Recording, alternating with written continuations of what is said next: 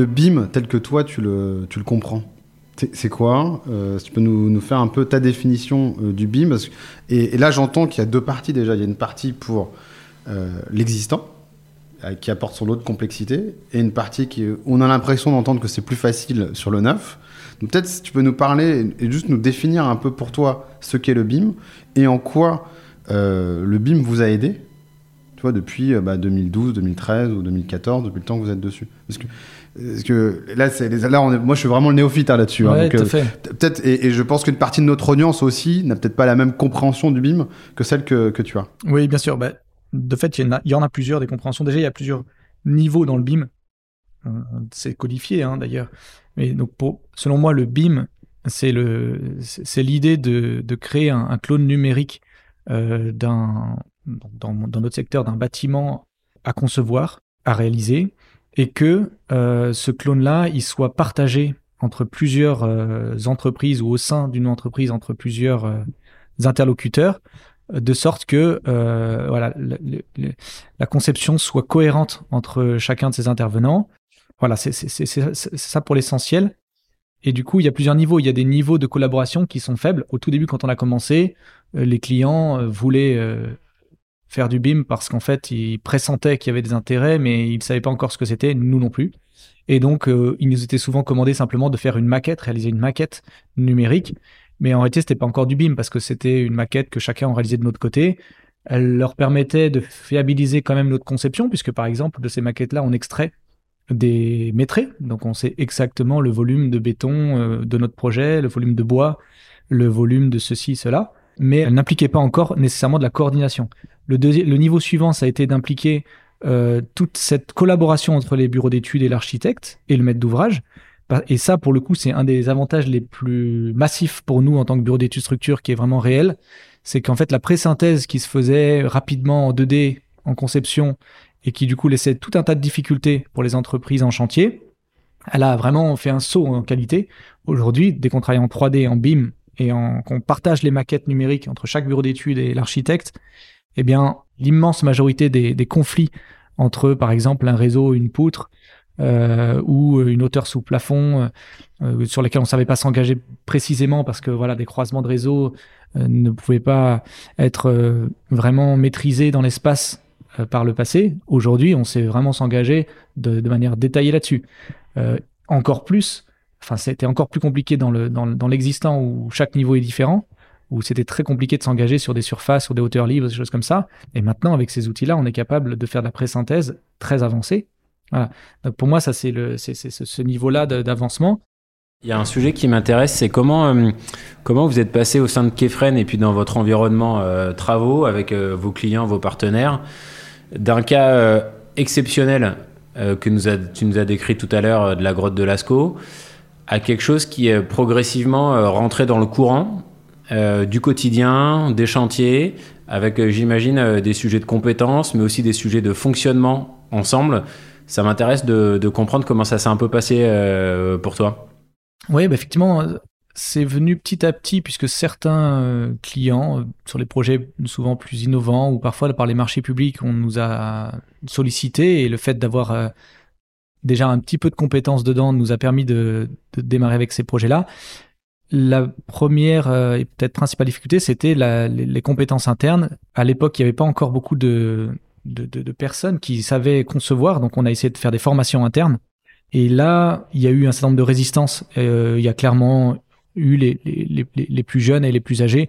Avec euh, voilà, ce, qui, ce, qui, est un peu dommage, parce que par exemple, les, personnes plus âgées chez nous, elles ont souvent acquis des compétences extrêmement rares sur tout ce qui est euh, existant. Euh, dans la réhabilitation, il y a tout un tas de réflexes, euh, de bon sens à, connaître, et tout un tas, il y a un travail de détective à faire pour bien comprendre l'existant. Et puis dans le neuf, il y a aussi plein de, lorsqu'un ingénieur a conçu des principes structurels, le projeteur modélisateur, quand il, quand il entre dans le dessin, il découvre tout un tas de choses où ça fonctionne pas encore et il, il les pointe et il y a un travail itératif avec l'ingénieur pour les résoudre.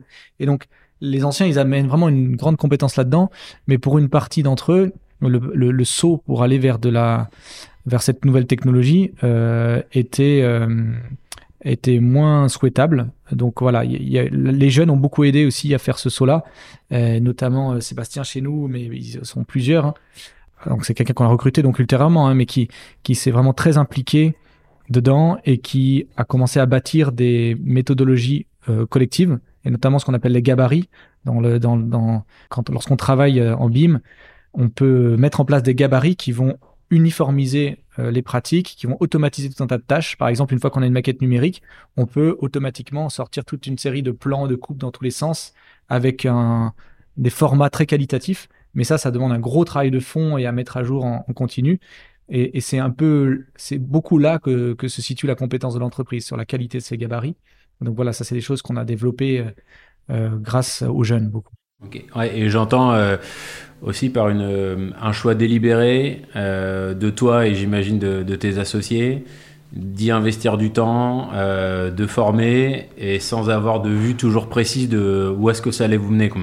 Oui, c'est vrai qu'en plus, nous, ça coïncidait un peu avec le fait que on a commencé à s'intéresser à la suite il y a un peu moins d'une dizaine d'années, lorsque l'ancienne direction passait à la retraite.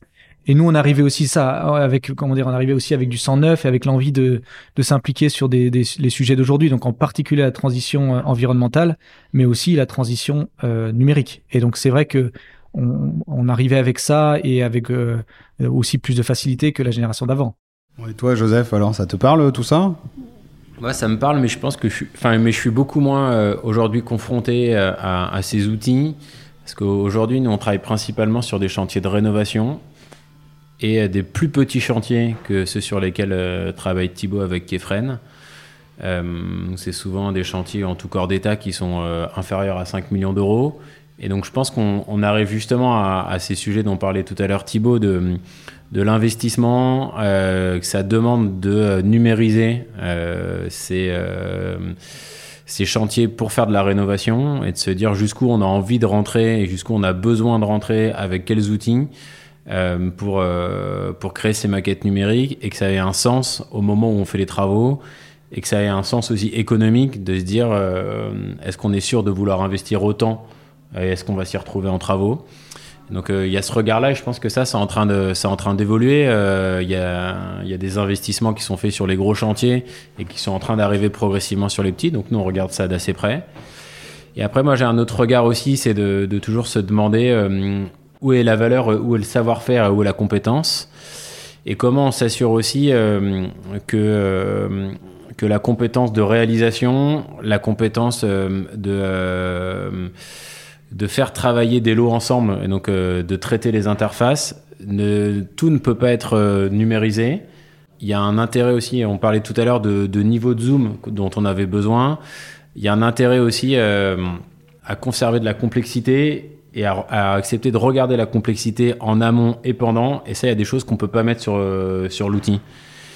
Et donc ça, c'est des points qui, qui, me semblent importants à, à, conserver en tête pour que euh, le rapport euh, de savoir-faire entre ceux qui conçoivent, euh, ceux qui font euh, et ceux qui payent, que ce rapport, si, ce rapport il, reste équilibré dans le temps.